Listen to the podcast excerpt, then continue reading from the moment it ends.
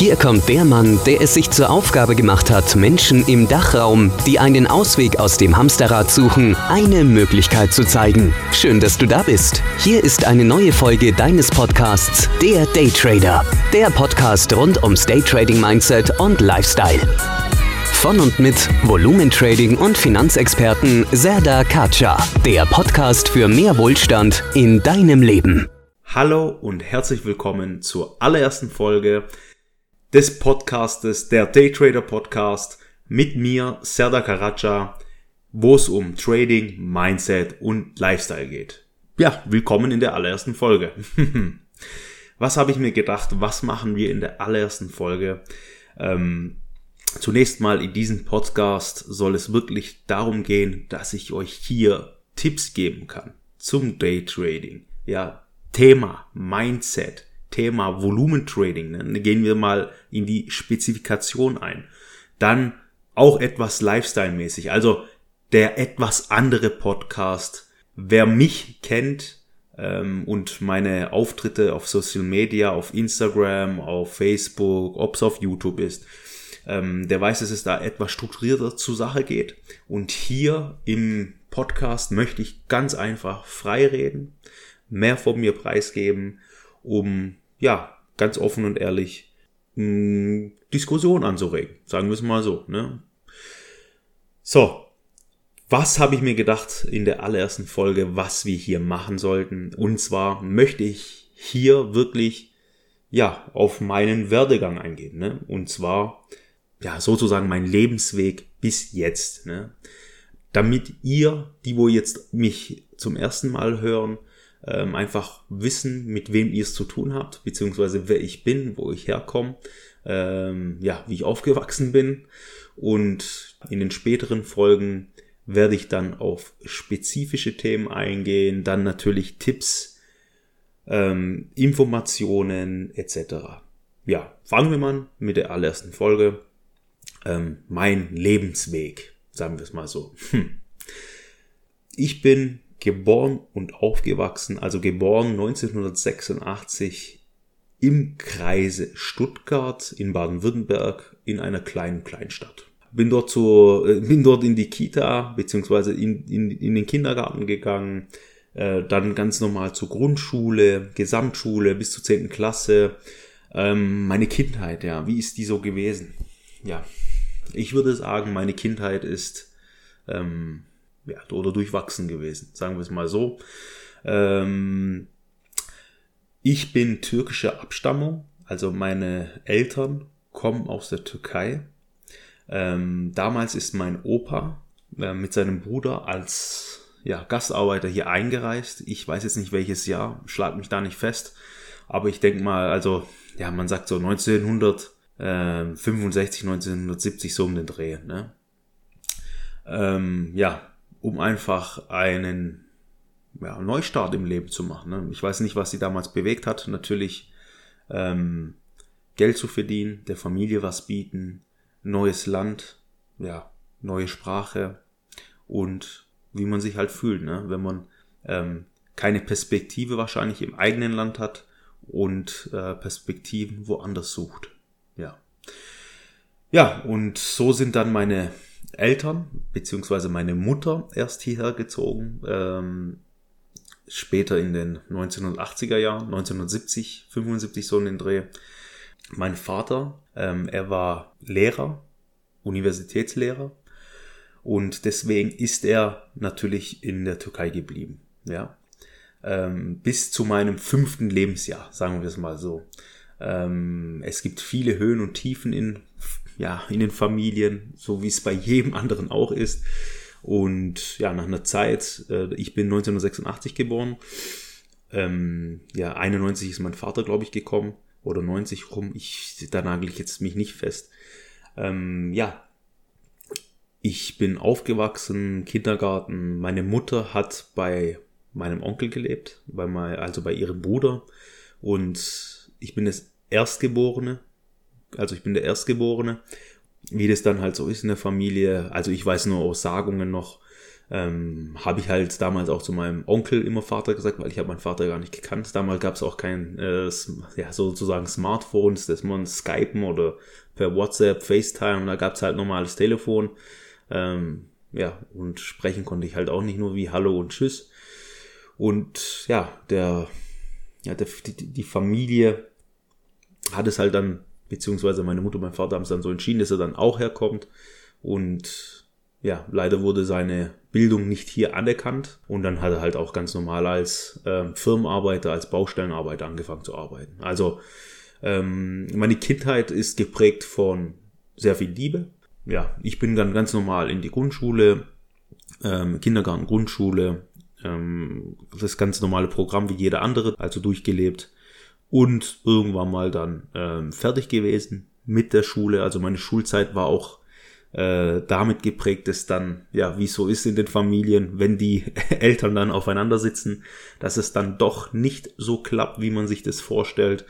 Und ja, dann gab's halt äh, Familie, ja, familiäre Scheidung. Äh, meine Mutter und mein Vater haben sich getrennt. Mein Vater ist dann nach Berlin gezogen, ähm, weil er dort äh, ja eine Firma aufgemacht hat, eine Möglichkeit gekriegt hat. Und ja, da war ich so circa, ich weiß gar nicht mehr, 10, 12 Jahre alt, so um den Dreh. Ne? Also, und genau, die Kindheit war dann etwas, ja, was heißt Kindheit, ne? Die Grundschulzeit, also beziehungsweise die Schulzeit dann war etwas schwieriger für mich dann, ne? Ähm, ja, weil man einfach die Situation nicht gekannt hat, Familientrennung, aber die, wo das selber erlebt haben, die, ja, dürfen, können, kennen das wahrscheinlich, können das mitfühlen. Ähm, dann hat man halt den Fokus vielleicht auf andere Sachen gelegt, wie, beziehungsweise nicht den Fokus von den Eltern bekommen, dass doch die Schulbildung wichtiger ist wie, ja, andere Themen. Und deswegen, also somit hatte ich eine etwas schwierigere, schwierigere Kindheit und, ja, das zu dem Thema. Später, äh, nach der Schule und dem ganzen Thema bin ich dann direkt nach der Schule nach Berlin gezogen, also zu meinem Vater. Der hatte dann eine Bug Factory dort, also eine Fabrik, die ähm, in der Fabrik liegt so ab, die haben produziert und dann einfach an die Verkaufsstellen, Stehcafés, Cafés geliefert, die wo, es gab auch externe Lieferungen, die wo gekauft haben oder unsere eigenen äh, Cafés und Stehcafés, genau. Dort habe ich dann angefangen, gleich direkt nach der Schule zu arbeiten, also bin zu meinem Vater gezogen. Ähm, was ist dann passiert nach der Zeit? Nach einer Zeit ist es dann so gewesen, dass ich mich, ja, ich bin aufgewachsen, ich bin geboren und aufgewachsen hier im Schwabenländle, sagen wir so wie es ist. Und Berlin war halt auch eine ganz andere Welt für mich, ne? Und nach den Jahren, also nach den paar Jahren, die wo ich dann dort war, ist es mir wirklich so, ähm, ja, ich habe einfach Heimweh gehabt, habe auch meine Mutter vermisst, ich bin ja auch dort aufgewachsen bei meiner Mutter, ähm, mein gewohntes Umfeld, mein Freundeskreis und das ganze Thema. Ich habe in Berlin ein sehr gutes Leben genießen dürfen, muss ich auch sagen. Aber ähm, ich bin dann damals wieder zurückgezogen zu meiner Mutter und ähm, war ja auch direkt nach der Schule. Es war auch nicht die Zeit da, wo man dann äh, in eine Ausbildung reinsteigen konnte, weil der September, September rum war es, glaube ich, mit der Ausbildungszeit war schon rum. Äh, es war Januar oder so. Und ja, dann bin ich direkt in ja, das Baustellengewerbe gestoßen. Montage von äh, Glasdachbau, also Glasdachdächer. Ähm, mit meinem Onkel. Er hat mich da reingebracht. Und da habe ich dann direkt im Bau angefangen und in der Montage. Also ich bin sonntags, manchmal Sonntagmorgen sind wir abgereist, wenn wir eine lange Fahrt hatten von zehn Stunden oder so. Und dann sind wir dort geblieben, die ganze Woche über und dann am Wochenende wieder zurück für zwei Tage und dann wieder in die nächste Woche hin. Manchmal sind wir auch dort geblieben über zwei Wochen. Ja, was hat sich da geändert? Eigentlich nichts. Ne? Ich war zwar hier am Wochenende, aber ich war, ja, baustellenmäßig woanders arbeiten. Und ich muss auch ganz ehrlich sagen, es war eine harte Arbeit, eine schwierige Arbeit. Draußen Kälte, also bei Kälte, Wind und bei, bei extremer Hitze. Ähm, also die, wo das Thema Baustelle und Glasdachbau und die, wo auf dem Bau schaffen, die wissen genau, was ich meine. Ähm, ja, das, es war schwierig, sagen wir so, wie es ist. Aber ähm, ich habe in der Zeit für die Situation sehr gut verdient und konnte mir dann Kapital aufbauen. Auch natürlich von der Bugzwap Factory davor. Und ich habe nicht viel Wert auf ähm, ja, Klamotten etc. gelegt oder auf andere Themen, auf Konsumgüter. Ähm, ich hatte auch die Zeit nicht dafür, muss ich ganz ehrlich sagen. Es war auch so, ähm, kurzes Storytelling. Ähm, wir haben Aludächer abmontiert und dann neue Dächer drauf gemacht. Es war eine riesen Baustelle, die ging über ein paar Jahren und auf der war ich. Und es war dann immer so, dass wir freitags nach dem, also so um 12 Uhr war da Schicht im Schacht oder 1, 2 herum. Ähm, und dann haben wir vom Montag bis Freitag immer die Rest-Alu-Bestände dort gesammelt gehabt und die dann haben die dann zusammen äh, abgeflext, abgesägt und in den LKW beziehungsweise in den Transporter rein äh, reingesetzt, sagen wir es mal so. Und das dürften wir dann ähm, verkaufen im Schrottplatz. Genau, das war auch genehmigt. Und ähm, da haben wir dann auch, also ich, ich weiß gar nicht mehr, ähm, also hunderte hunderte Euro verdient, ne? Ein paar hundert Euros, drei, vier, 500 Euro um den Dreh. Und das war dann auch noch zusätzlich. Und da wir nur ein, zwei Tage zu Hause waren, konnte ich das auch gar nicht ausgeben, das Geld übers Wochenende, ne? Dann hatte ich da meinen normalen Lohn, also mein Gehalt, und dann noch vom Schrott, sagen wir so, wie es ist. Und so konnte ich mir wirklich sehr viel Geld anhäufen, was dazu geführt hat, dass ich dann dort sehr viel Kapital aufgebaut habe und in meine erste Immobilie investiert habe. Genau. Ich habe mit Immobilien angefangen und die Immobilie auch nur direkt vermietet. Also sie war schon vermietet, ich habe sie nur übernommen, günstig gekriegt und das war einfach meine allererste Immobilie. Ähm, ja, nach einer Zeit, wie es so ist, hat man keine Lust mehr auf das ganze Thema und ja, überlegt sich, was kann ich machen, was kann ich Sinnvolles machen, ne? was machen alle anderen. Jeder sucht sich eine Ausbildung. Okay, dann gucke ich, dass ich auch eine Ausbildung so. Dann habe ich mich in verschiedenen Plätzen beworben, überall. Also ich habe auch gar nicht geguckt, in welche Richtung und was mir Spaß macht, hin und her. So, was der Freundeskreis so gemacht hat, habe ich versucht, okay, in die Richtung möchte ich auch gerne gehen.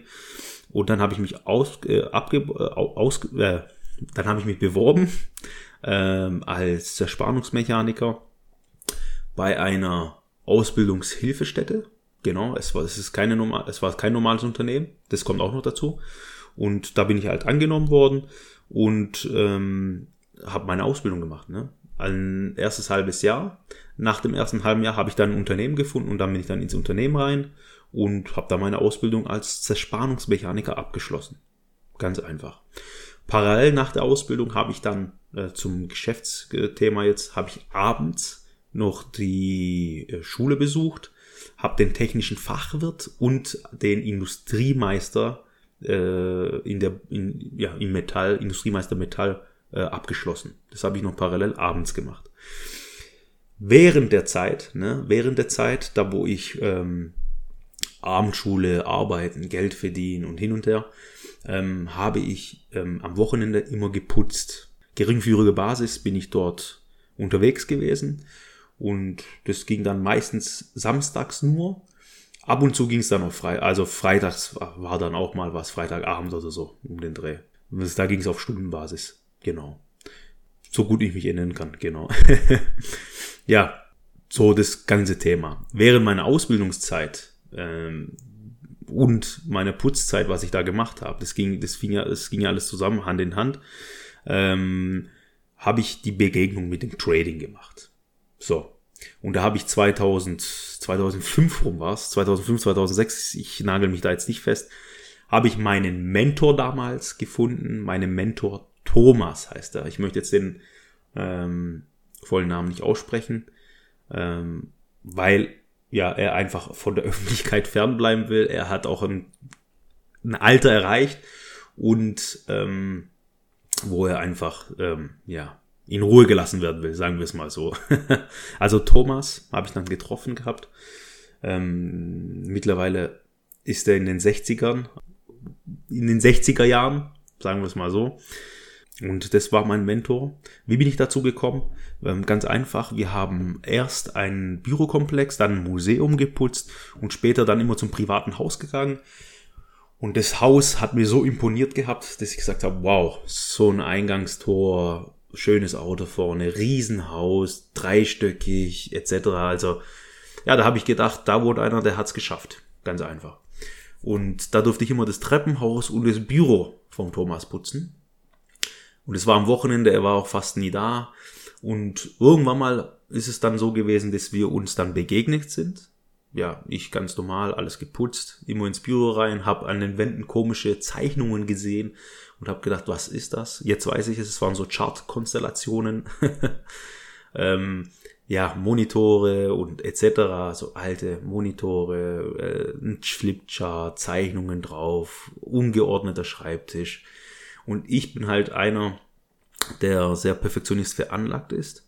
Und ja, ich habe halt auch jedes Mal immer seinen Schreibtisch aufgeräumt, die Stifte richtig eingeräumt, die richtigen Farben sortiert, in die Farb, in den Farbkasten war das damals. Genau, es war so ein Farbkasten, so ein Holzfarbkasten. Da waren die Farben vorgegeben und da habe ich die Stifte auch immer richtig reingeordnet und das ganze Thema. Ne? Ja, und ähm, so wie das Schicksal den Lauf genommen hat, ja, hat er dann mal gefragt gehabt, in dem, an, an, also an einem Tag bin ich dann in das Büro rein und dann war er dort. Ne? Der Thomas, ja, hallo, ähm, ich wollte das Büro, ich komme nachher nochmal rein, ich habe mich entschuldigt, wollte rauslaufen. Er hat gesagt, komm mal rein.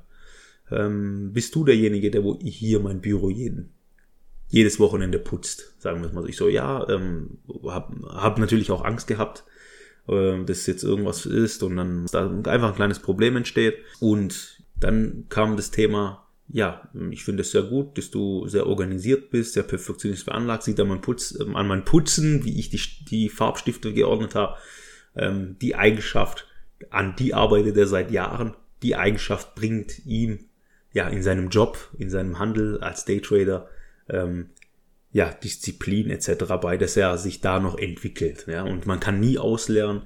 Ähm, er ist schon ein älterer Herr gewesen. Entschuldigung, Thomas, wenn du das jetzt hörst. Aber ich kann mich ja nicht so gut ausdrücken, du weißt ja. Ähm, und ja, man lernt sein Leben lang, ist die Devise und man entwickelt sich immer weiter. Genau.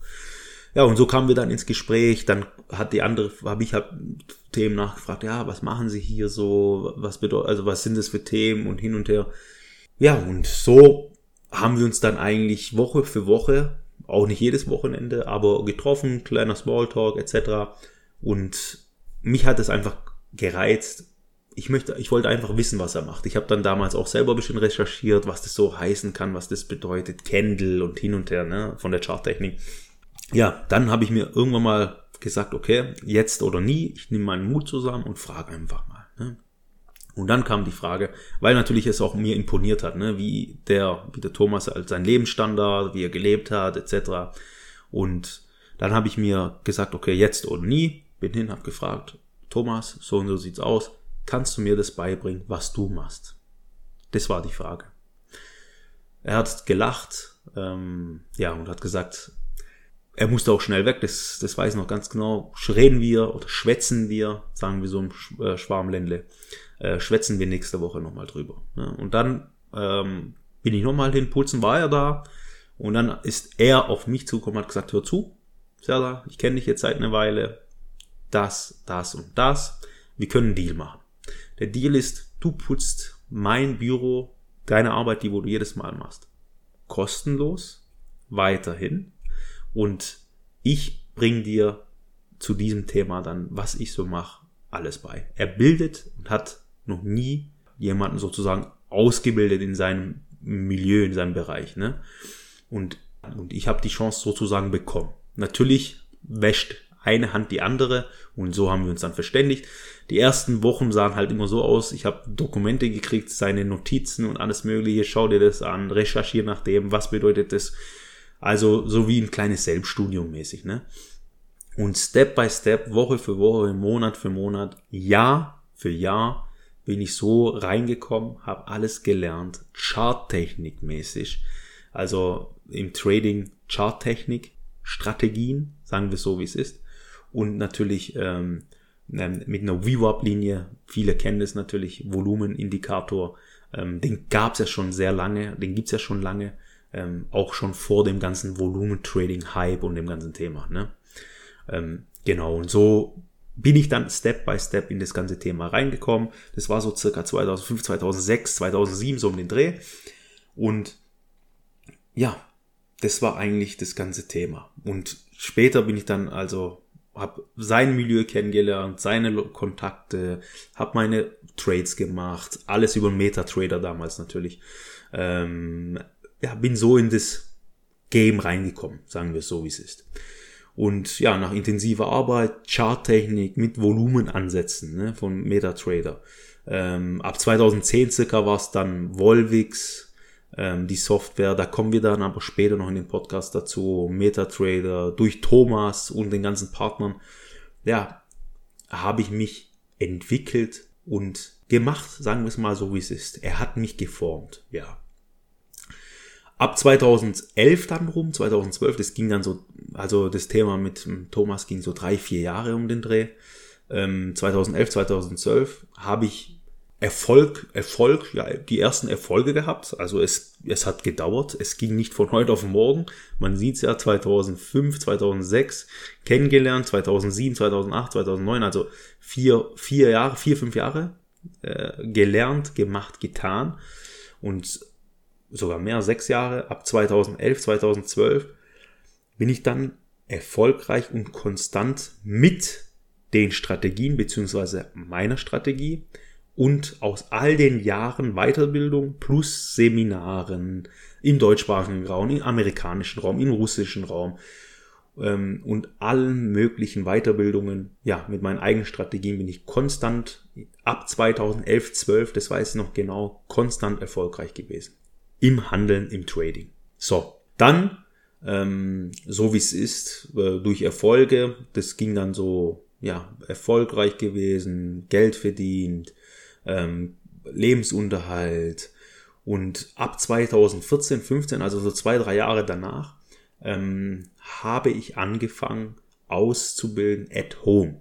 Ja, wieso ausbilden at home und wie ich dazu gekommen bin, da gehe ich dann später nochmal in anderen Folgen tiefer ein, aber so wie es jetzt beim Thomas war, so rum war es dann auch in der Art bei mir. Viele fragen sich, ja, was machst du jobmäßig? Was machst du da?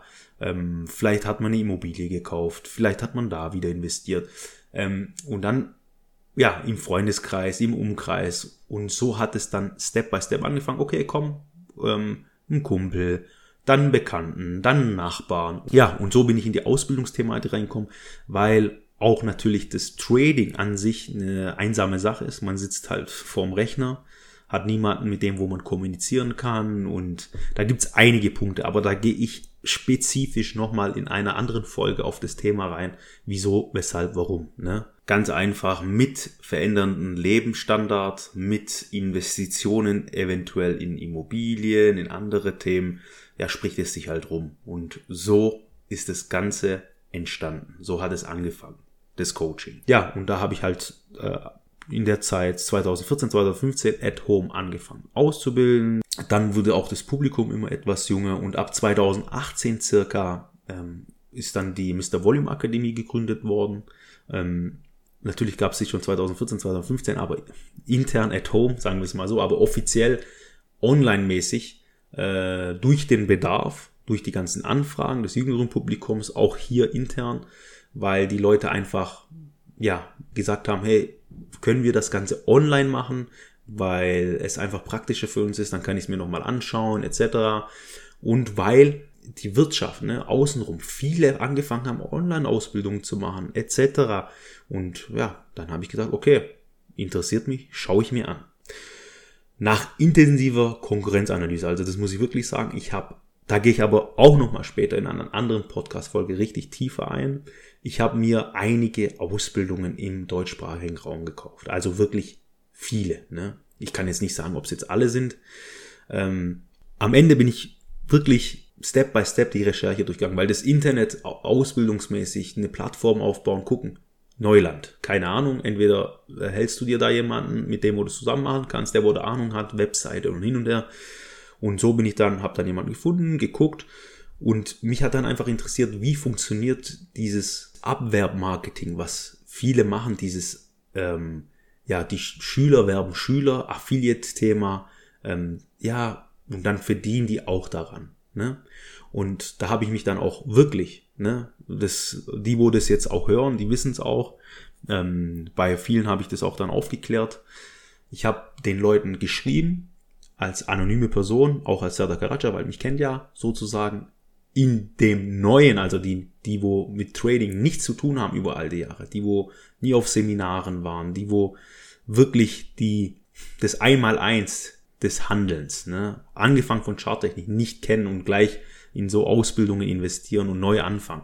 Die kennen mich ja nicht, ne? Und die habe ich dann angeschrieben auf Facebook, auf Instagram. Hallo, ich bin ein Neuling.